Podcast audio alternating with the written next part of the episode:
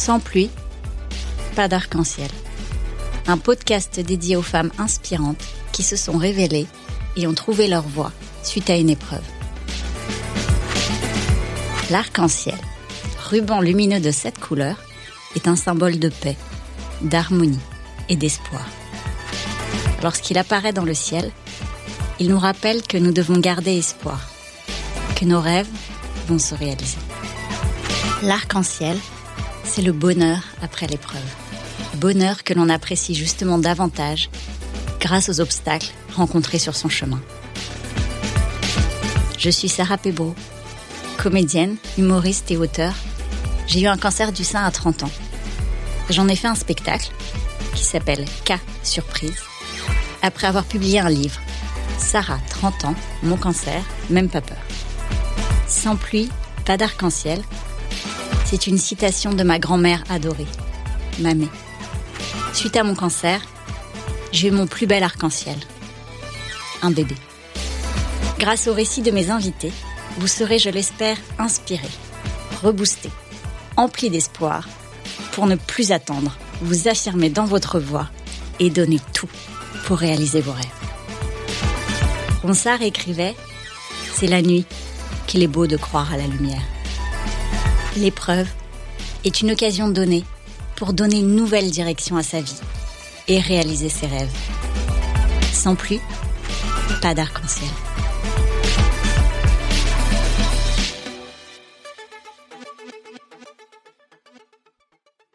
Aujourd'hui, je reçois Nadège Garnier. Nadège est slasheuse. Comédienne, photographe, autrice, metteuse en scène, un peu maquilleuse coiffeuse. Elle est actuellement à l'affiche au théâtre de la pièce T comme pirate, qu'elle a écrite et mise en scène et qui cartonne au Théo Théâtre, et bientôt au théâtre Mogador. Nadège vient nous parler de sa tempête. Elle a été victime de violences conjugales physiques et psychologiques pendant huit ans, dans une relation on et off avec un homme. Elle le dit elle-même. Elle aurait pu mourir sous ses coups. Mais ce n'est pas si facile de partir, même si on a conscience que c'est ce qu'il faut faire. Surtout comme elle le dit quand on aime très fort l'autre, que la violence n'est pas là tous les jours et qu'on reste persuadé qu'on peut le sauver et qu'il va aller mieux. Elle raconte ce qui l'a sauvé, ses années d'animatrice en saison avec son groupe d'amis pour la vie, et la joie qu'elle a retrouvée là-bas. Et puis ce qui lui a vraiment permis de fermer définitivement ce chapitre, la rencontre avec son mari actuel, son plus bel arc-en-ciel. On lui avait dit, quand tu rencontreras l'homme de ta vie, tu le sauras. Ce sera une évidence. Ça a été le cas. Elle s'est tout de suite dit qu'avec lui, tout irait bien. La vie lui a donné raison. Ils ont aujourd'hui trois enfants et forment une super team de cinq qui profite pleinement de la vie. Quand tu t'en sors, la vie est belle, dit-elle. Elle relativise tout une opération du genou avec une prothèse et des mois sans pouvoir bouger. Aujourd'hui, elle se dit chanceuse de marcher, chanceuse d'être vivante, et que ses enfants soient en bonne santé. Tout ce que tu vis te forge et fait ce que tu deviens. Il y a de l'espoir dans la vie. Nadège Garnier. Tant que le genou va bien, tout va bien. Bonjour Nadège. Bonjour Sarah. Alors, pour commencer, déjà, euh, merci beaucoup d'être avec moi ah bah, aujourd'hui. Merci de m'avoir invité, je suis contente d'être là. Et est-ce que pour commencer, tout simplement, je peux te demander de te présenter? Ah oui, tout à fait. Je m'appelle Nadège Garnier, comme l'opéra. Euh, je suis comédienne. Euh, alors en fait, je suis comédienne, photographe, un peu maquilleuse, coiffeuse, autrice et metteuse en scène. Donc apparemment, il y a un terme pour ça. Ça s'appelle être une slasheuse, c'est-à-dire avoir plein de métiers. On n'a pas su choisir, on en a fait plein. Ah, je connaissais pas ce terme. Ouais, j'ai découvert ça euh, quand tu as plein d'activités, es une slasheuse. Donc euh, comédienne, slash euh, photographe, slash, je pense que ça va être dans, un truc dans le délire, mais je suis pas sûre. C'est pas très sûr ce que je viens de dire. Donc Nadège est très polyvalente. Voilà. pour résumer. C'est ça. Est-ce que je peux te demander à quoi tu rêvais enfant? Est-ce que tu avais des rêves de tu voulais faire plus tard euh, alors, ce que je voulais faire comme métier, ça je peux te le dire. Par contre, en rêve plus grand, je ne sais pas. Euh, moi, je voulais être photographe. Je voulais être photographe ou je me suis toujours dit je serais photographe ou animatrice. Rien à voir, animatrice enfant. Quand j'étais enfant, je voulais m'occuper d'enfants, tu vois. Alors que bon. Et euh, j'ai été animatrice. Et maintenant, bah, tu vois, je suis photographe. Comme quoi Ouais. J'ai eu la chance de, de faire euh, ce que je voulais et c'est de toute manière j'ai eu la chance dans ma vie de toujours faire ce que je veux, d'aller essayer de faire ce que je veux. Donc euh, voilà, ouais, je voulais être. Euh, quand j'étais, euh, je sais pas, je devais avoir 7, 8 ans, je crois que j'étais en colonie de vacances, je me rappelle, dans, à la campagne, et on avait fait un, un, une activité photo quoi. Et à l'époque c'était de l'argentique. Et moi j'avais un, appareil photo et la, la pellicule c'était un disque. C'était un appareil photo plat que mes parents m'avaient euh, donné. Et, euh, et je me souviens de donc on faisait nos photos, on avait tous nos appareils photos, euh, et je me souviens de ce truc en fait d'entrer dans la chambre noire et, euh, et de développer nos photos. Et de là, enfin ça a été un truc magique. Et, euh, et c'est là je me suis dit je veux faire ça, je veux vivre dans le noir. Et bon, bah aujourd'hui c'est de la, c'est du numérique, hein, donc l'argentique j'en ai un peu fait, mais très peu. Donc il n'y a plus la chambre noire. Il y a plus la chambre noire, mais quand j'ai fait mes études photo, j'ai quand même fait un peu de chambre noire. Puis je me suis aperçu que le numérique c'était quand même plus simple. Mais ça, c'est pas, pas la même vie, c'est pas la même histoire, quoi. Mais c'est vrai que je trouve ça magique euh, la chambre noire. Enfin, je trouve qu'il y a un côté un peu, enfin même euh, sans, moi sans être photographe, je trouve qu'il y a, oui, il y a quelque chose d'un peu magique. Bah ouais, parce que en fait, tu tu tu mets un, une, un papier, un papier blanc, une feuille blanche. Euh, sous le sous le développeur, je ne connais même plus le nom d'ailleurs. Enfin, en tout cas là où tu tu projettes ta photo sur le papier blanc et le papier reste blanc, il ne se passe rien.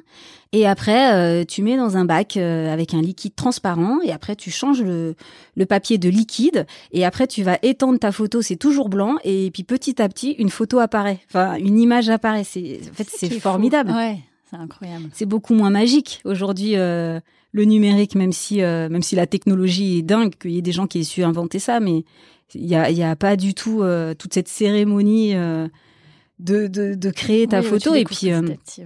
ouais c'est ça et puis de prendre le temps même au moment de la photo de de, de prendre ta photo puisque pour le coup euh, t'es limité en nombre de poses Ouais. ça coûte cher les pellicules donc euh, c'était une autre histoire quoi c'était une autre façon de faire de faire les photos Au moins, tu l'as connu. oui Et alors, c'est peut-être lié à ça aussi, mais à quoi tu jouais enfant? Tu jouais faire des photos justement. Avait d'autres choses. Alors, eh, je faisais beaucoup de photos enfant, Ah. mais par contre, ce qui est très drôle, c'est que si tu regardes toutes mes photos de l'époque, elles sont toutes floues, enfin, elles sont nazes de chez naze. J'étais, j'avais pas du tout, euh, j'étais pas du, j'étais pas douée, hein, pas du tout. Euh, après, sinon, à quoi je jouais, bah, franchement. Euh, je jouais, euh, je jouais beaucoup à la poupée. Je, crois, je, je- je me souviens que j'avais une, une, une collection de Barbie. Euh, J'en avais au moins une quinzaine, je pense. Et à un moment, j'ai même eu euh, la famille Dooker. je crois que c'est une Barbie, mais c'est la famille Dooker, c'est pas Barbie et Ken. Et j'aimais bien parce que euh, ils sont bruns. Et du coup, ça changeait. Ils étaient pas, ils étaient encore blancs, mais bruns, ce qui était. A euh, la couleur de cheveux déjà. Ça Voilà. a mis du temps hein, après à Donc, changer euh, la couleur de peau, mais déjà voilà, les cheveux. déjà quoi. les cheveux, c'est un pas quand t'es Ouais. euh, quand t'es une petite meuf métisse euh, Ouais, qui ressemble clair. pas du tout à une Barbie. T'es contente d'avoir une poupée qui commence un peu à ressembler à un truc que tu connais un peu, tu vois, Bah autour oui, de tu toi. Donc euh, je me rappelle très bien quand j'avais la famille Dooker et puis une fois ma sœur a rasé la tête de maman Dooker. Elle a tué ma poupée. Et euh, ouais, bon ça c'est une magnifique euh, sororité. Et euh, non, puis voilà. fait pareil. euh. Ouais. C'est sa poupée, mais elle lui avait donné mon prénom, donc j'ai estimé que c'était un peu moi. Moi, par procuration, c'est comme une poupée vaudou. Ça. Très sympa, les sœurs. C'est ta grande sœur Oui. Eh ben voilà, il n'y a pas de mystère. Et euh, non, bah voilà, le Barbie, euh, poupée, beaucoup poupée, tiens. Et puis euh, je faisais, euh, je jouais aussi au circuit, mais ça c'est parce que ma sœur avait un circuit de voiture et du coup j'adorais euh, jouer avec. Ah ouais, il y a un jeu qu'on faisait, il y a un jeu qu'on aimait bien faire avec ma sœur. C'était, euh, on se mettait des serviettes sur la tête pour faire genre on a les cheveux longs et euh, tu sais qui Ah oui, je vois, oui, d'accord. tu sais, ouais. qui te gêne. T'étais Ouais. là, t'as la tête sur le côté et tu retires ta mèche. Ouais, alors vas-y. Attends, mes cheveux ils me dérangent et tout, parce que forcément moi j'avais un afro, hein, donc Ouais. pas du tout le délire. Euh, et donc on se mettait des nos serviettes sur la tête, on mettait les serviettes derrière les oreilles. Enfin, on jouait aux filles, tu sais. on jouait aux filles avec des cheveux euh, souples. Et euh, on jouait au château, donc euh, il y en a une de nous qui, qui était enfermée dans, dans, dans notre chambre, dans, dans la chambre, quoi, dans l'une de nos chambres. Et euh, on laissait la clé sur la porte, et le but c'était de se c'était de se sauver, tu sais, en faisant, en faisant tomber la clé, la récupérer avec une Ah feuille, ouais. et puis derrière l'autre, elle faisait la gardienne. Enfin voilà, on faisait des jeux de des jeux de rôle comme ça. Pas mal. Déjà, Ouais. déjà un peu comédienne en fait. Ouais, apparemment. Mais c'était ouais ouais quand on se battait pas euh, avec ma sœur, on se faisait des histoires sympas, un peu je comédiennes. vois. Mais je crois que tous les enfants sont un peu comédiens de toute façon. Ouais, c'est possible. Ouais. D'ailleurs, on veut retrouver un peu ça. Bah oui. ce, ce talent des enfants. Mais exactement. Ils ont une faculté euh, à à partir dans leur imaginaire, à pas se donner de barrières, à être Mm. euh, ce qu'ils veulent. Et puis, bah, on, est tous passés par là. Enfin, j'espère pour la plupart. Et puis, plus on grandit et plus on met les pieds, euh, les pieds dans la réalité et on oublie tout ce qu'on peut être à côté, qu'on a le droit de rêver d'être. Oui. Alors, c'est une transition, vraiment une transition, pour parler de, de ta tempête. Euh, ce, que tu, ce que tu veux nous raconter sur ta tempête. Ouais. Et bien sûr, on parlera de l'arc-en-ciel après, parce que Bien on est sûr. d'accord que c'est super les arcs-en-ciel. Et, Eh oui. Euh, ma tempête, et bah ma tempête, ça, c'est, c'est ma tempête, c'est, ça a été toute ma- la, la période euh, de ma vie où euh, j'ai, j'allais dire j'ai vécu, mais j'ai pas vécu avec lui, mais où j'étais en couple avec quelqu'un euh, de toxique euh, et de violent. Et donc c'est toute cette période de violence conjugale hein, que, que que j'ai connue. Euh, de violence euh, physique, mais euh, surtout de violence euh, psychologique. Parce que souvent, je me disais, enfin, c'est un truc qui a duré huit ans. Huit ans, mais c'est pas une relation qui a duré huit ans. On s'est mis ensemble très jeune, on s'est séparés, on s'est remis ensemble. La première fois, il était pas violent, puis après, lui, il a vécu des trucs et tout ça, donc il est, il est revenu violent, et donc du coup, euh, euh, il m'a ta- il, m'a tapé dessus. Il- la première fois qu'il m'a tapé dessus, euh, après la, enfin la deuxième fois qu'il m'a tapé dessus, ça faisait un, c'était un an après la première fois, donc je me disais bah non, moi je suis pas, je suis pas une femme battue. c'était, enfin c'était, euh, il y avait des circonstances, mais par contre psychologiquement, euh, il, il- il me, il a eu vraiment une, une grosse emprise. Euh, qui te qui te bloque en fait c'est assez euh, c'est assez fou parce que, par exemple, moi, quand j'étais jeune, j'avais pas du tout conscience de ce qu'était la violence euh, dans un couple, mais Mm. enfin entre êtres humains en tout cas. Et je me souviens, je me souviens très bien que euh, quand j'avais genre euh, 13, 14 ans, je disais ouais. Moi, euh, jamais il y a un mec qui va me taper dessus. D'ailleurs, c'est moi qui vais le battre. Genre, en plus, euh, réflexion de débile, tu vois. Je disais, ouais, c'est moi qui vais taper mon mec quand je serai grande et tout ça. Et, euh, et du coup, quand c'est arrivé, tu te dis ah d'accord donc pas du tout. Déjà c'est pas moi qui tape et puis jamais je le ferai. Et tu te et tu tu tu enfin tu vois comme je te disais au début euh, la première fois il bon il me tape pour une raison. Et puis un an après une seconde fois. Et puis et puis après euh, ça arrive mais c'est pas tous les jours. Donc tu te dis bon en fait on on peut s'en sortir. C'est parce qu'en fait lui ne va pas bien. Donc euh, il faut que je reste. Il faut que je l'aide.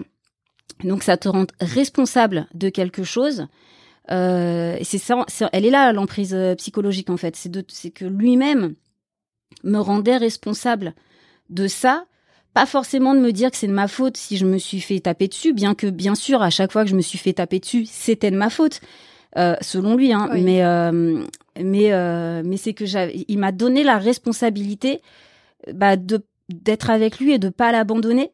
De, de de pas pouvoir le, le laisser lui comme ça parce que quand je l'ai connu il était pas comme ça et qu'en gros, euh, euh, en gros, bon, il a fait de la prison. Oh là là, c'est les histoires euh, que t'as pas envie de vivre, tu Ouais. sais. Et tu te dis oui, bon, mais la première fois qu'il en a fait, bah forcément, ça l'a changé. Et puis en plus, c'était, il devait pas, y...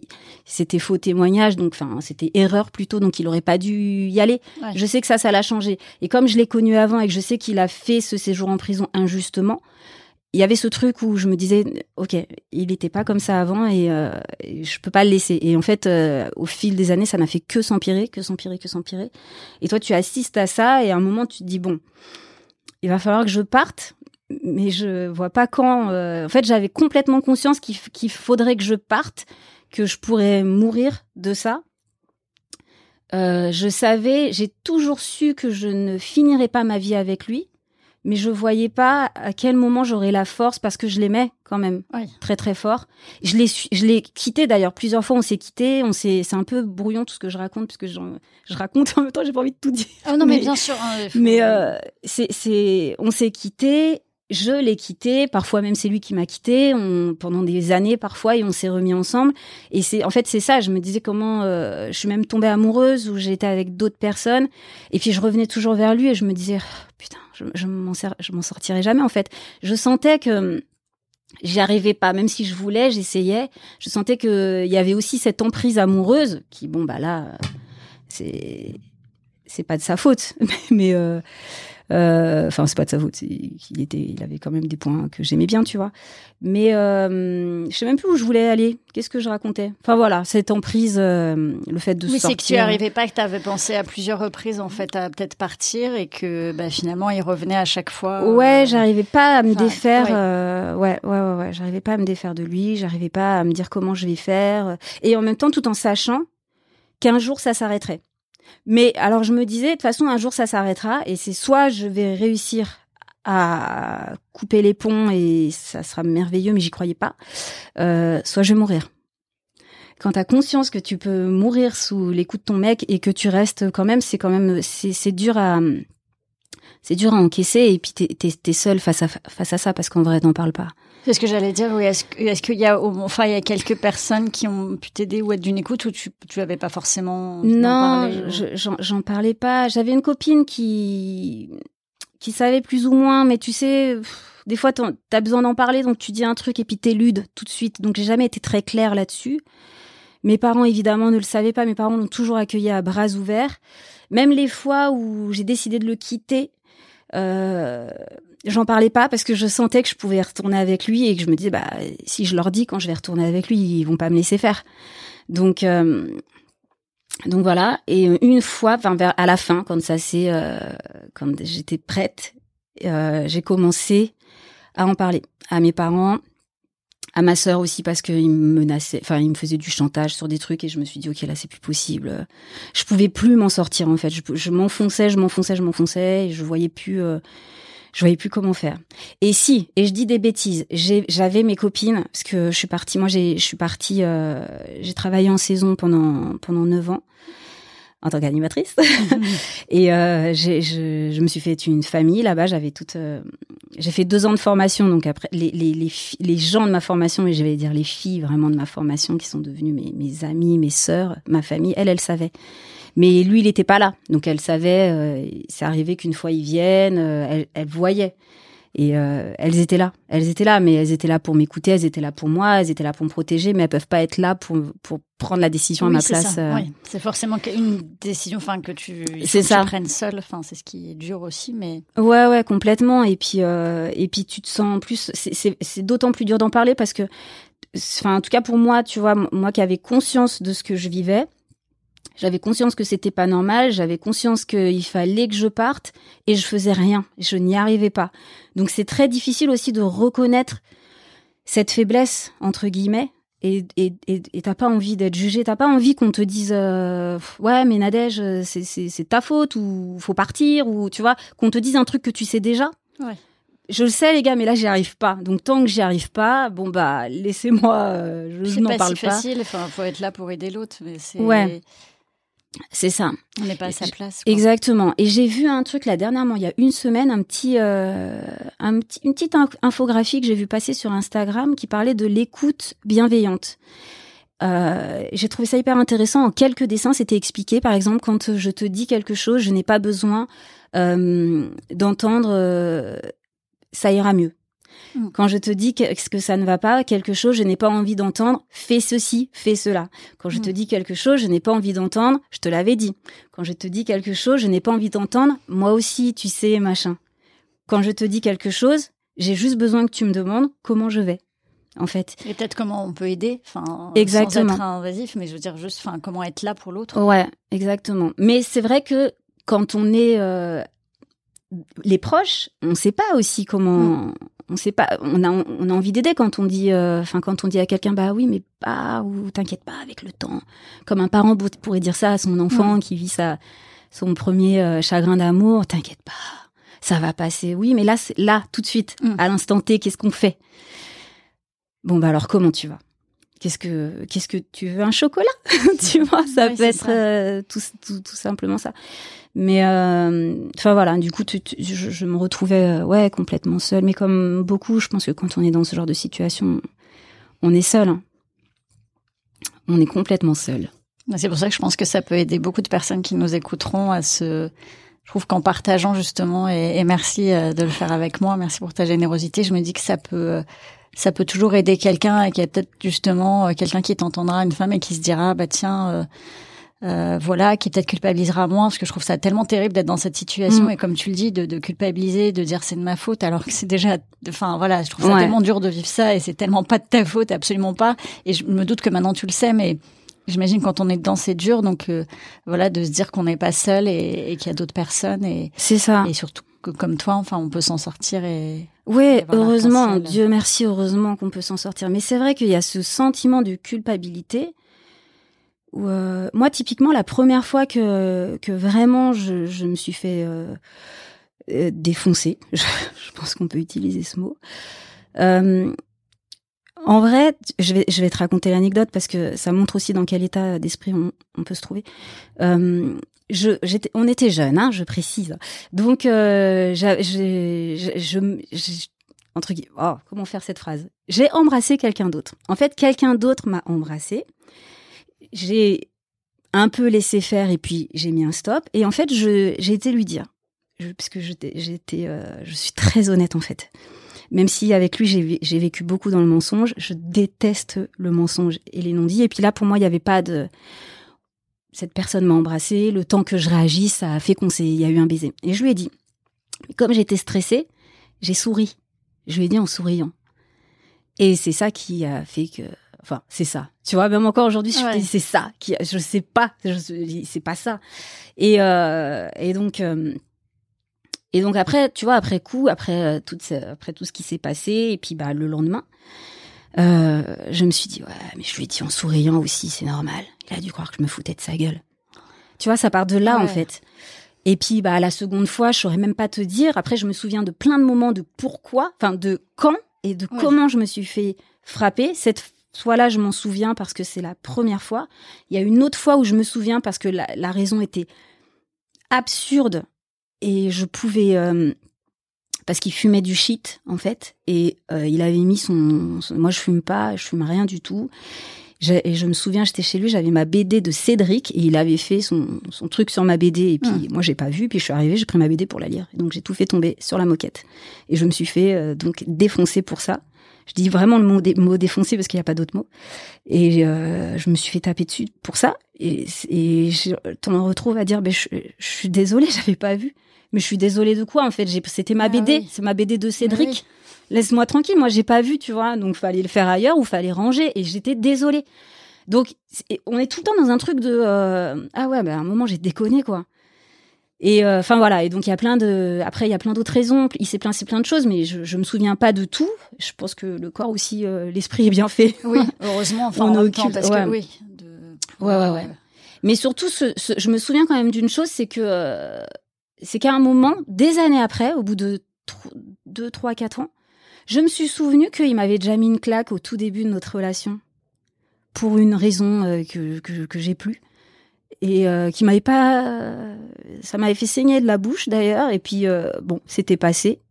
Ça m'a pas interpellé et des années après je me dis mais attends. En fait il a été déjà c'était déjà pas normal donc c'est plein de petits pas et puis euh, et puis c'est parce que ça se fait progressivement progressivement pardon aussi que je pense que on se retrouve bloqué là-dedans parce que entre temps on vit des choses aussi un peu sympas avec la personne. Oui, il y a pas, enfin, c'est pas que toute la relation. Oui, non, bien sûr, il y a eu plein de moments où j'ai rigolé, il me faisait mourir de rire, il était, enfin, il avait, euh, il avait plein de bons côtés. Euh, et c'est c'est ça qui fait que bon bah passons quoi, passons et puis peut-être qu'on on va l'aider lui à ce qu'il arrête euh, à me frapper moi. Et puis en attendant on, on va supporter. Et puis à un moment on se dit oh, quand même c'est pas ça la vie quoi, c'est pas possible.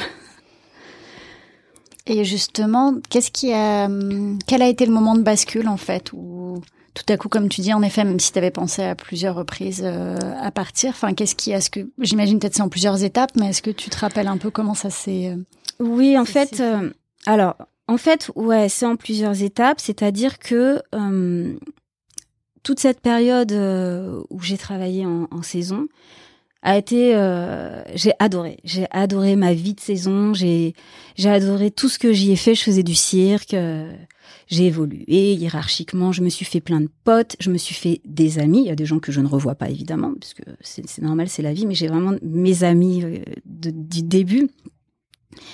Et j'ai et je me suis beaucoup libérée là-bas. C'est-à-dire que quand je suis partie travailler c'était dans le sud. Quand je suis partie j'avais 20 ans. Et j'étais une pure petite meuf du 9-5 un peu euh, qui connaissait rien. Euh, je parle pas avec tout le monde, je souris pas beaucoup, euh, je dis pas bonjour. Enfin, tu vois, il y a une meuf euh, qui habite dans une maison. ouais, voilà. Aujourd'hui, hein, c'est ça. Hein. ouais, tu vois. Et je me retrouve dans un monde où où je suis où je côtoie des gens qui sont complètement différents de moi. Et dans un premier temps, parce que c'était une formation qui a duré 22 mois. Et le, le premier mois, je me disais, oh, je vais pas rester. De toute façon, ils sont bizarres ils écoutent du Renault, ils boivent de la bière. C'est quoi ces gens Moi, je fais du hip-hop, les gars. J'écoute pas du Renault et je bois pas de bière. et puis bon, après, tu crées un truc. Et euh, donc déjà, d'une, j'ai rencontré euh, ma circustime, comme on s'appelle. Et puis après, je me suis épanouie, je me suis ouverte, j'ai rencontré vraiment des gens très différents. Euh, j'ai ouvert mon esprit aussi c'est très bête hein, ce que je vais dire, mais euh, tu vois, j'ai rencontré des homosexuels, des gens qui faisaient même qui se travestissaient. Euh, mais je connaissais pas ça. Moi, je croyais qu'il y en avait pas euh, dans ma ville, tu vois. Il y en a partout. Mais je me dis, au début, ça a été un truc de, euh, ok, d'accord. Et puis ah bah en fait c'est ah on s'amuse bien, on rigole et tout ça. Et je je j'ai j'ai été heureuse de cette période. J'ai été, euh, enfin voilà, ça a été neuf ans de ma vie. Euh, de joie et de beaucoup, beaucoup, beaucoup de travail, mais c'est surtout que euh, je vais essayer de, de resserrer mes idées. Mais je me suis fait des amis, j'en avais avant, j'ai toujours mes amis d'avant, mais je me suis fait des amis, j'ai ouvert mon esprit, j'ai découvert plein de choses, j'ai appris mon métier. Euh, j'ai appris aussi que j'étais une bosseuse. Quand j'aime faire quelque chose, je le fais énormément et j'ai été heureuse pendant cette période-là. À chaque fois que j'étais là-bas, j'étais bien puisque lui n'était pas avec moi. Des fois, il est venu, il m'a gâché mes moments, mais il n'était pas souvent là. Et euh, quand je revenais euh, en région parisienne, bah, j'étais toujours contente de rentrer parce qu'il y a ma famille euh, et que je, je, suis très proche de ma famille. Mais je retombais dans, dans ce mood et je me disais, ok, mais moi je veux pas, moi je veux être heureuse où que je sois. Oui, c'est ça. Ouais. Voilà, où que je sois, je veux être bien. Et surtout que c'est aussi une période, moi quand j'étais plus jeune, j'étais j'étais très pessimiste. Enfin, j'étais fataliste. J'étais persuadée, par exemple, quand j'étais, euh, je me souviens d'une fois, je me suis fait une réflexion. Euh, je me disais, ouais, je suis sûre que la première fois que que je ferai l'amour, je vais tomber enceinte tout de suite. Puis je suis sûre que moi j'aurai le SIDA. Et je pensais que j'allais mourir à 25 ans. Enfin, tu vois, n'importe quoi la meuf. Hein. J'avais vraiment des idées noires comme ça. Je me sentais seule. Enfin, je me sentais dans la solitude et tout ça. Et là, ça m'a je suis devenue lumineuse d'une certaine manière. dire, pour moi, tu es tellement un soleil que c'est vrai que comme on se connaît un peu, je, ouais. ça me surprend que. Et bah, et bah avant non. Ah, moi avant, je marchais dans la rue et, ça arrivait très souvent que des gens qui me connaissent pas, ils pouvaient, ils pouvaient passer à côté de moi, ils me disaient bah alors souris. Ah, vraiment, on en ah était bah là. connaissant, c'est fou. Ouais, ouais, ouais. Et tu vois, maintenant, je souris tout le temps. Moi, je dis bah bonjour à tout le monde. Enfin, et parce que euh, parce que c'est c'est trop bien en fait. Mm. Euh, je, je, je m'intéresse énormément aux gens. Je trouve que l'interaction sociale, euh, les, les, les, rencontres, les découvertes, enfin les parcours de chacun, je trouve qu'on s'enrichit de de, de de, de discuter, de, de rencontrer des gens. Et avant, c'était pas ça. Et alors, il y avait un, tu vois, ma montre a sonné. Voilà.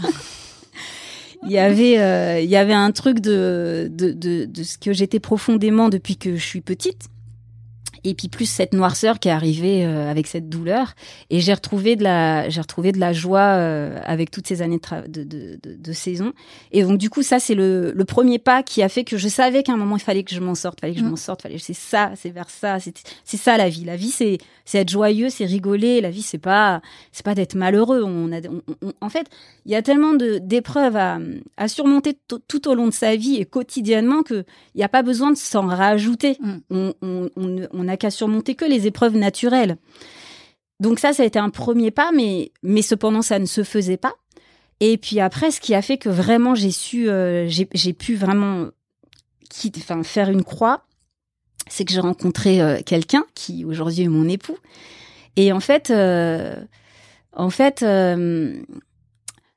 alors, quand j'étais avec ce, garçon, je sentais que c'était l'homme de ma vie malgré tout ça. Et j'avais des gens autour de moi, l'exemple de ma sœur par exemple, mm. qui, qui, est mariée, mon beau-frère que j'adore et je trouve qu'ils font un super couple. J'ai des, j'ai une copine où, quand elle a rencontré son, son, son mari, et elle fait partie de ma team de circus, mm. j'ai assisté à leur rencontre quasiment où ça a été une évidence. En fait, j'ai des gens comme ça qui ont vécu des, mm. des évidences et, euh, qui me disaient, et je leur disais comment tu sais quand tu vas te marier, pourquoi, comment tu sais que t'es sûre et de ça, mais c'est évident. Et je me disais oh là là, voilà, mais moi mon évidence elle est naze quoi, tu vois. Et je pensais que c'est bon, bah ok, mon évidence c'est celle-là et tant pis pour moi, tu vois. Et quand j'ai rencontré donc mon époux, il a été une évidence. Et donc du coup, j'ai tout arrêté, j'ai mis un, un, point final à tout avant même de savoir si j'intéressais mon chéri, ah qui ne l'était pas encore. Donc il a fallu. En fait, je me suis libérée et rendue disponible parce que pour moi c'était lui. Et je savais donc je ne savais pas si je lui plairais, donc je ne peux pas dire que je savais qu'on finirait hmm. ensemble, mais je savais que j'avais envie d'être avec lui et je savais qu'avec lui, tout irait bien. Et c'est le cas. c'est un bel arc-en-ciel. Ouais. Ouais, ouais, ouais. C'est assez. Et je, je, tu vois, là, quand j'en parle, je suis, je suis assez émue parce que, parce qu'en fait, il y a de l'espoir. Il y a vraiment de l'espoir dans la vie. Et, et moi, j'y crois. Enfin, je, te jure, hein, je me disais, bon, bah c'est ma vie quoi. C'est ma route, c'est tracé comme ça. J'y croyais plus. Je savais que je partirais, mais on, me dit, en fait, si tu veux, je me disais, il faudra que je parte parce que j'ai pas le choix, mais j'en serais malheureuse parce qu'au final, c'est lui que j'aimerais toute ma vie. Et puis, et en fait, euh, non, non, non, non. Et puis après, de ça découle évidemment toute la suite, et qui n'est que la continuité de ce que de, de, de comment dirais-je, qui assoit ma façon de voir les choses. C'est-à-dire qu'aujourd'hui, on est mariés, on a trois enfants, on fait tous les deux un métier qu'on aime, on le fait ensemble, on écrit des spectacles ensemble. Vous êtes comédiens tous les deux. On est comédiens tous les deux, euh, et on et on est dans la joie. Et pour moi, la vie, c'est en fait moi qui étais très pessimiste étant très jeune, je suis devenue quelqu'un d'extrêmement optimiste. Pour moi, la vie, c'est un terrain de jeu, c'est cool. Et puis, parfois, il y a des trucs chiants qu'il faut, tu vois, qu'il faut passer, t'as pas le choix. Et puis, il faut les passer, c'est, ce serait trop facile si tout était facile, tu vois. Mais, euh, mais en tout cas, tout, pour moi, on, on, a la possibilité, on est dans une, dans une époque et dans une société où, euh, euh, quoi qu'on en dise, quoi qu'on pense euh, du pays, de l'État, du gouvernement, on a plein de possibilités, on a, accès à plein de choses, à plein de formations, on peut ouvrir une, société, on peut euh, se rediriger professionnellement à tout moment, on, peut faire vraiment plein de choses. Et, et j'ai la chance d'avoir la liberté de, de faire ça dans mon couple. Et ça, la, la notion de liberté aussi, c'est une notion qui est très très très importante pour moi. Parce que aussi, maintenant, euh, je suis libre dans ma vie, dans mon couple. C'est-à-dire que j'ai une vie qui est bon. J'ai des obligations, bien sûr. J'ai des enfants, donc il faut quand même que, que je m'occupe d'eux. Faut quand même être là un peu. voilà, faut que de temps en temps ils me voient un peu. Et je le fais avec plaisir, évidemment. J'adore mes enfants. Et euh, mais je veux dire, on, on est euh, avant pour moi, le couple était une prison parce que je bah, parce que tout ce que je t'ai expliqué et puis et puis euh, je, me retrouvais à, lui mentir euh, je n'osais pas dire des choses et tout ça. Et ça pour moi c'est très dur de de mentir aux gens enfin de pas dire ce que je pense c'est horrible. Et en fait euh, là enfin avec lui je et pour moi c'était la notion que j'avais d'un d'un couple et de la vie c'est la liberté. C'est-à-dire qu'est-ce que tu as envie de faire? Tu veux faire ça? Vas-y viens. On va faire en sorte que tu puisses le faire. Et, il m'offre ça aussi. C'est-à-dire qu'il était, on s'est mis ensemble quand moi j'ai commencé mon, école photo, donc euh, euh, bon ça allait parce que j'avais un fonds gestif, donc j'étais rémunérée. Mais après il y a eu une période où pas d'emploi. Je me souviens que quand j'ai fini l'école, j'avais dit je vais euh, bah, je vais trouver un petit emploi en attendant le temps de trouver un truc de photo. Je cherchais un truc pour être secrétaire parce que j'en avais fait un peu. Il m'a dit non. Il m'a dit fais pas ça parce que sinon tu feras plus jamais de photos. Il m'a dit reste au chômage jusqu'à ce que tu trouves. Et il a eu raison. Et puis en plus j'ai pas trop galéré. J'ai dû trouver euh, au bout de deux ou trois mois, euh, j'étais embauchée. Et, euh, et après c'est lui. Lui avant il faisait, il était pas comédien. Il travaillait dans une administration publique dans laquelle il n'était pas très heureux. Et il était vraiment malheureux. Il est, lui, par exemple, il a pas loin, il a été pas loin du burn-out, pas loin de la dépression et tout ça. Et à un moment, ça a été une vraie question de dire, écoute, il faut que t'arrêtes. Je disais, faut, faut que mm. tu sortes de là. Oui, mais euh, les factures, l'argent, l'argent, l'argent. Je veux dire, euh, ouais, mais tu rentres, tu souris pas, t'ouvres plus la bouche quand tu parles. tes enfants, ils respirent à peine que ça te saoule. Moi, je préfère que tu sois heureux et viens, on mange des pâtes. Ouais. C'est bon les pâtes en plus. Mais carrément. Et du coup, en fait, on a vraiment cette liberté, mm. on s'offre vraiment cette liberté-là, tous les deux, ensemble, de se dire, va là où tu veux et je, moi, je suis avec toi. Il est avec moi et je suis avec lui. Et voilà, pour moi, c'est ça. Et du coup, c'est pareil pour les enfants. C'est aussi un exemple qu'on leur donne, de leur dire quand vous avez, quand vous avez envie de faire quelque chose, donnez-vous les moyens de le faire. Vous avez le droit de prendre du temps pour savoir ce que vous voulez faire. Vous avez le droit de galérer, de ne pas savoir, surtout quand on est un enfant. Bon, là, ils sont très jeunes, mais euh, ma fille, elle est au collège. Je sais que dans 3-4 ans, on va lui demander ce qu'elle va, enfin, dans 3 ans, on va lui demander ce qu'elle voudra faire après le collège. Et peut-être que là, elle sait déjà. Mais c'est tôt. Bah, bah, moi, je trouve que tu as le droit d'avoir une errance, une errance professionnelle. Bon, bah, si tu sais pas, euh, vas-y, viens, on va à la piscine, j'en sais rien. Et puis, on réfléchit en nageant, tu vois.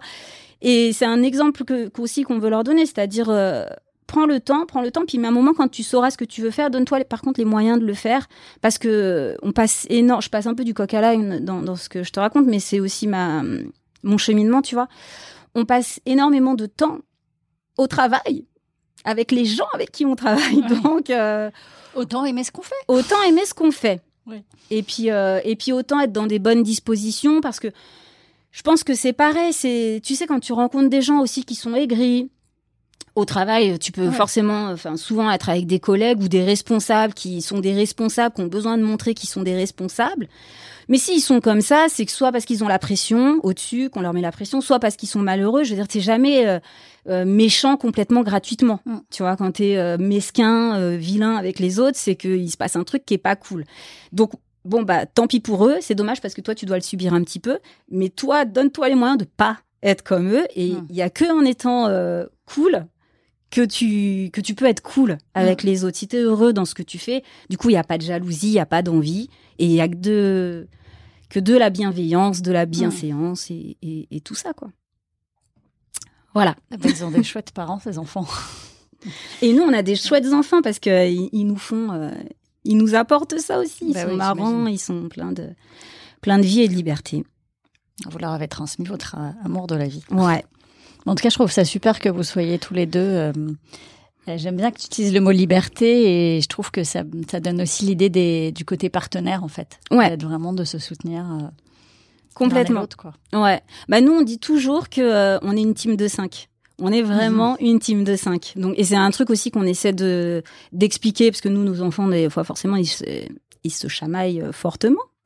Donc de leur leur dire qu'on est ensemble. On est ensemble et et que si on n'est pas ensemble, c'est pas les autres qui vont être avec vous. Donc euh, faites-vous confiance, aimez-vous et restons ensemble.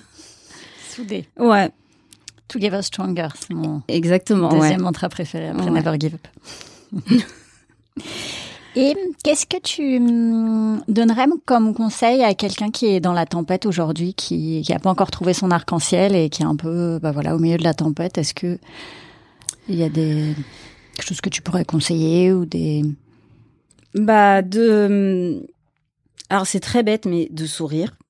Je pense que le c'est je sais pas si c'est con là ce que je vais dire mais je pense que de sourire ça t'amène euh, une respiration. Donc déjà de sourire et puis de d'accepter que en fait d'accepter tout simplement que que ça peut prendre du temps et de croire en soi croire en soi, parce qu'en fait, euh, les ressources, on les trouve, on peut, on peut, on peut trouver les ressources auprès des autres, parce que évidemment, quand on a du soutien, c'est quel que soit ce qu'on traverse, euh, c'est euh, c'est énorme d'avoir quelqu'un qui vous tient la main. Mais il y a des gens à qui on tient la main et qui n'ont pas les ressources en eux, qui n'ont pas la foi, qui ne croient pas en eux, et du coup, tu peux tirer, tu peux tirer, essayer d'aider quelqu'un. Donc, il faut vraiment croire en soi. Moi, je crois vraiment que les choses s'apaisent avec le temps et que alors rien ne rien ne disparaît, rien ne s'oublie, euh, on fait avec en fait, on fait avec. Mais les, choses s'apaisent avec le temps et puis ça et puis quoi qu'on quoi qu'on vive, ça nous rend plus fort quoi. Moi, je me dis souvent que bon, ça m'a laissé quelques séquelles là de trucs chiants de en tant que en tant que épouse, des trucs un peu chiants par exemple, je je ne supporte pas qu'on me coupe la parole. C'est un truc qui faisait tout le temps. Donc ça, c'est des séquelles qui sont relous parce que du coup, euh, je peux vraiment devenir très agressive si. Euh, mais c'est vraiment, euh, en plus avec mon époux, j'aime pas de manière générale, mais vraiment avec mon époux, j'aime pas ça. Mais cependant, je me dis aussi que ce que j'ai vécu, comme j'ai eu la chance de m'en sortir, c'est aussi ça. Hein, et eh ben, ça fait aussi beaucoup de qui je suis aujourd'hui. Je ne le revivrai pas mais je ne regrette pas de l'avoir vécu parce que je m'en suis sortie. Et par exemple, ça me permet d'avoir toujours conscience, ça c'est assez fou, euh, d'avoir toujours conscience aussi de la, la, chance que j'ai. Euh, alors, pas tout le temps euh, au moment où, je vis, euh, tu vois, par exemple, quand, euh, quand on s'embrouille hein, avec chéri, il, va, il peut me saouler comme n'importe qui, mais une fois que je vais être un peu calmée, je vais me souvenir que quand même c'est cool c'est cool d'être avec lui et qu'allez, c'est pas grave. C'est pas grave parce que parce qu'on a tous des défauts et que et que les siens plus les miens, bah on a des ces défauts. Il y a des défauts à lui qui sont très qui, qui passent, les miens qui passent, et puis il y a des, des défauts à lui plus les miens qui ensemble font que c'est chiant. Mais ce n'est rien, ce n'est rien parce que à côté de ça, on est une team. Donc ça me, enfin voilà, tout ce qu'on vit te forge et fait ce que tu deviens au fur et à mesure du temps. Et euh, et, et, vraiment, moi, c'est vraiment le truc, c'est que ça me permet euh, vraiment d'apprécier la chance que j'ai. Tu vois, par exemple, il y a, il y, a, il y a deux ans, je me suis fait euh, opérer du genou, je me suis fait poser une prothèse au genou gauche puisque j'avais un genou fortement endommagé. j'avais le genou, le genou d'une personne de 93 ans. Ah oui, quand même. Ouais, ouais. très arthrosée. Beaucoup, beaucoup, beaucoup plus jeune. je suis beaucoup plus jeune que ça. Donc par trois, c'est bon. Ouais, bah, par deux. J'avais un genou qui avait deux fois mon âge. Et, euh, et bah ça fait mal. tu m'étonnes. Donc je me suis fait opérer, je on m'a posé une prothèse et en fait je suis restée euh, en deux temps. Attention, ça c'est marrant parce que quand je me suis fait opérer, ils m'ont fait le l'anesthésie euh, du rachis, donc anesthésie locale, avant que j'entre dans le dans, la salle d'opération. Donc je suis devenue euh, j'ai tétraplégique, non paraplégique, je pense pendant un moment. C'est-à-dire que vraiment, je ne sentais plus le bas de mon corps. Je pouvais ah, rien faire. Ah mais rien, vraiment rien. Et ça a duré 15 minutes. Et à un moment, c'est, en fait, au début, j'ai trouvé ça marrant. Je me suis, je me suis même dit, ok, retiens cette sensation, ça pourra peut-être te servir si un jour tu as le rôle d'une personne handicapée, enfin oh. paralysée, tu vois. Tu pourras te souvenir. Et à un moment, je me suis mise à angoisser parce qu'en fait, euh, on m'avait quand même préconisé d'aller aux toilettes avant, euh, de, tu vois, parce que tu et je me suis aperçue que je ne pouvais pas, si j'avais eu envie de faire pipi ou autre chose, je ne pouvais pas me retenir. Je ne pouvais pas bouger. À un moment, ça ah me grattait. Je pouvais pas me tourner. tout est anesthésié, en fait. Tout est, anesthésié, le bas du, corps, du corps. Donc, d'un truc qui était une expérience au début, il y a eu, après, j'ai eu une angoisse. Je me suis dit, voilà, mais imagine, après, quand je me réveille, ça se réveille pas. Panique. Donc, après, bon, je me suis fait opérer et après, évidemment, tout va bien. Mais ça, tu vois, c'est première étape où je me dis, mais la chance que j'ai, non seulement de marcher, malgré mon vieux genou, mais en plus euh, d'être euh, autonome euh, de pas avoir besoin euh, qu'on enfin je peux tout faire toute seule tu vois. Et puis donc après il y a eu cette opération. Je suis restée alitée pendant un mois et c'était vraiment extrêmement douloureux. Euh, un an de rééducation enfin tout ce qui va tu vois normal. Là j'ai j'ai pas récupéré euh, je la récupérais d'ailleurs jamais d'ailleurs toute ma flexion. Mais mais il y a eu vraiment ce laps de temps de après où je pouvais rien faire. C'est-à-dire, euh, j'avais même quelqu'un qui venait à la maison faire le ménage. Tu vois, je pouvais juste euh, me lever pour aller aux toilettes et même ça, c'était chaud. Et là, j'ai eu conscience de. Enfin, aujourd'hui, tu vois, j'ai conscience de mais quelle chance, quelle chance j'ai de marcher malgré que bah je peux plus tout à fait plier bien mon genou, j'ai encore un petit peu mal parce que c'est un corps étranger puis que j'ai très mal au, genou droit parce que forcément ça fait 25 ans qu'il force à la place de l'autre. Ah bah oui oui, il compense. Euh.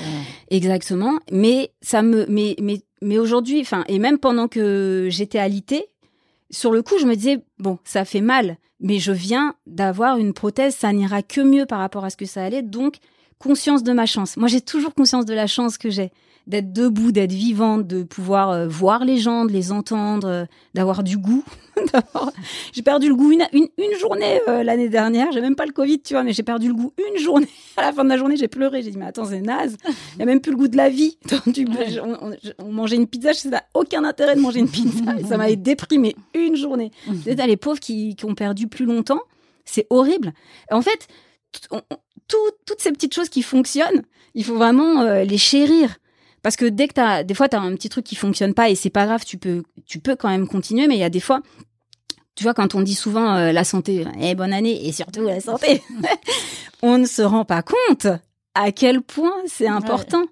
T'as la santé, tu t'as un petit peu de, de gens autour de toi, franchement. Il y a tout ce qu'il faut. Il y a tout ce qu'il faut. Et si en plus t'as la chance d'avoir un toit sur ta tête et de manger au moins une fois par jour, franchement, on est pas mal, tu vois. Donc euh, moi je tout ça pour dire quoi quel conseil ça prend ton temps et puis après ça va te permettre d'apprécier encore euh, plus tard ce qui va t'arriver. Quand tu t'en sors, la vie est belle. Ah oui, elle est très belle. Et hum, est-ce qu'il y a, alors pour les choses qui peuvent aider aussi au quotidien, euh, une musique euh, que t'aimes bien, peut-être un titre qui te donne la pêche, euh, soit que t'écoutes régulièrement, soit dans un jour moins, ça te rebooste Alors, je, alors c'est par étape, c'est par, enfin pas par étape, par période, selon ton âge et ta vie. Oui, c'est pas forcément la même. Voilà, j'ai eu. T'as eu la boum il y a longtemps, non? J'ai eu la boum, évidemment. J'ai eu Dirty Dancing. Ah, j'ai ça à fond je refaisais la Corée euh, où ils sont dans la salle de danse. Là, je la faisais à fond.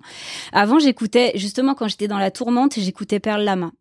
Euh, pas du tout. Enfin, si j'écoutais Perle Lama, c'est pas du tout elle. J'écoutais Princess Lover. J'écoutais tout son album et notamment Bébé. Euh, enfin, bon, bref, elle a plein de titres. J'écoutais à fond du Princess Lover. J'ai eu ma période, ma douleur, Diams, que j'écoutais à fond parce que je l'écoutais, je me disais, ça, on sait qu'elle l'a vécu et ça s'entend et je, je, pleurais à chaque fois que je l'écoutais, mais bizarrement, ça me faisait du bien de l'écouter quand même, parce que, tu vois, c'est tout bête, mais je me disais, putain, je suis pas toute seule. Et elle, elle s'en est sortie, parce qu'elle a fait sa chanson une fois qu'elle s'en est sortie, donc je me disais, ok, allez, tu vois. Ça va aller. Donc à un moment, c'était ça. Et aujourd'hui, tu vas voir, l'évolution musicale est, fabuleuse. Euh, aujourd'hui, mais c'est parce que j'écoute ça avec mes enfants. Euh, nous, j'écoute Théo Lavabo. Ah, je connais pas. Ouais, ça ça met la ça va être bien parce qu'on a une liste Spotify. Je pense que ça va être éclectique. la liste euh, sans plus pas d'arc-en-ciel sur Spotify. Vous allez avoir Théo le lavabo. Théo lavabo. Euh, je suis ton grand chipolata. Moi, je suis sur les crocodiles, les plus petites. Ah bah voilà. Non bah là, attends, chipolata. Je dis à des gens, ils vont dire, mais attends, tu fais écouter ça à tes enfants parce que de quoi ils parlent? Mais les enfants, ils comprennent pas. Ils voient juste une saucisse qui, qui danse. D'accord. Ça nous amuse bien. La saucisse qui danse. Les listes arrivent. Ok, super. Et est-ce qu'il y a un livre, enfin ça peut être un livre, une BD, un support écrit en fait qui a qui a changé ta vie ou qui t'a, voilà, en tout cas qui t'a aidé à un moment euh, de ta vie? Euh, j'ai beaucoup réfléchi. Euh, à cette oui, je donne avant celle-ci parce que. ouais, parce que elle est pas facile. Non, j'ai. En fait, il y a, y a, eu toute une série de livres que je lisais quand j'étais jeune, et pareil, mais et c'était avant d'ailleurs de parce que moi je, lisais énormément quand j'étais euh, quand j'étais petite. Enfin quand j'étais petite, quand j'étais euh, pré-ado et ado. Donc c'était avant que je connaisse cette galère. Euh, c'est toutes les les Virginia C. Andrews qui sont des, des sagas de à chaque fois de cinq ou six livres il parle de saga familiale euh, où c'est la merde, clairement. Donc le premier que j'ai lu, c'est Aurore. Et après, euh, en fait, tu lis, tu lis le premier livre, et puis après, tu as l'histoire euh, de la grand-mère, de quand elle était jeune. Après, tu as l'histoire des enfants de plus tard. Donc, tu as toute une génération. Et c'est toujours des histoires hyper tordues Deux, à un moment, tu te rends compte, Aurore, en fait, euh, c'était pas la fille de ses parents, elle a été adoptée, donc elle comprend mieux pourquoi depuis longtemps elle a un petit béguin pour son frère. C'était chelou, mais finalement, bah c'est pas vraiment son frère, même s'ils ont vécu. Enfin, tu vois. Donc des trucs très compliqués. Et je peux pas dire que ça a changé ma vie, mais par contre, je les ai vraiment, je crois, tous lus. Et euh, je, je me souviens que ce que je me disais, c'est c'est compliqué. Et, et je pense que c'est aussi, ça m'a peut-être, enfin, ça vient aussi peut-être un peu de là, mon, mon besoin et mon envie de simplicité. c'est vraiment. que tu t'es dit, oh là là, eux, c'est. Ouais, euh, c'est que, c'est vraiment que des trucs d'adoption, de, on a abandonné un enfant, on a volé un enfant, on a retrouvé un enfant. Ah oui, euh, on a, euh, ouais, on a séquestré deux enfants, on s'est fait kidnapper, enfin, selon les, selon les histoires, il y en a assez de la danse, il y en a assez, enfin, c'est toujours très chouette. Et, je, donc je peux pas vraiment dire que ça a changé ma vie, mais je me souviens que j'étais passionnée. Parce que maintenant, je lis plutôt des Harlan Coben. Hein. Mais ça ne change pas ma vie, mais ça me. Oui, mais ça, peut faire du bien. Ça, peut me fait, oui, voilà, hein, ça me fait passer du temps. Euh, et, euh, et du coup, voilà, je, je me souviens que j'avais cette notion de oh là là, c'est compliqué, c'est compliqué. Ah bah, moi, ça va, c'est simple, la vie simple. bah, pas de souci, tu te lèves le matin, tu fais ta journée, tu te couches le soir et il n'y a pas eu de tremblement de terre. la petite maison dans la prairie. Oui, voilà. Au pire, il y a une Ellie Olsen de temps en temps. C'est ça, il en faut, tu vois. Il en faut pour mettre un peu de piquant. Mais c'est ça. Et voilà, quoi. Même si sa coiffure, c'était pas possible. Oui. Ces Anglaises. Oh là là. Et euh, quel est ton mantra préféré? Euh, Alors, tant que le genou tient, tout va bien. Ah bien. Voilà. Parce que c'est important de pouvoir marcher, je pense. Oui. je suis très contente de pouvoir marcher. Eh bien, tant que le genou tient, tout va bien. Euh. Si on finissait sur ta hum, vision du bonheur aujourd'hui euh, euh, Franchement, c'est très cucul après ce que je vais dire. ma vie, c'est ma vraie vision du bonheur. La, la famille, et la santé. C'est tout ce qui compte. Trois enfants en bonne santé et je trouve que ça, ça suffit déjà à mon bonheur. Je les vois rire, sourire, crier, ils me fatiguent, mais ça veut dire qu'ils peuvent hurler. Ils ont cette, euh, euh, ils sont suffisamment euh, à l'aise et ils ont suffisamment confiance en eux à la maison, enfin confiance en nous en tout cas à la maison pour s'exprimer, même si c'est épuisant pour nous, mais en tout cas ils sont heureux, ils peuvent le faire je les vois courir, aller à l'école, ils font du foot, de la gym, de machin. Ils ont cette chance, ils peuvent tout faire. Et pour moi, c'est euh, pour moi c'est déjà cool. Et en plus que mon époux soit en bonne santé et que moi, malgré toutes mes petites, euh, parce que moi j'ai eu plein de petits soucis de santé, mais c'est pareil, tu vois, je suis debout. Et donc euh, ça, ça a suffi à mon bonheur. Et puis ça se diffuse évidemment après sur le reste de ma famille, ma mère, ma sœur. Enfin, je voulais dire mes, parents, mais ma, ma mère et tout ça. Voilà quoi. Oui. Voilà. Bah, merci beaucoup Nadège. Bah, merci à toi. tout ça avec nous et je suis vraiment très heureuse de ton arc-en-ciel. Ah, merci beaucoup. Merci et prends soin de toi. Merci, toi aussi. Et merci de m'avoir permis d'en parler. Merci à toi.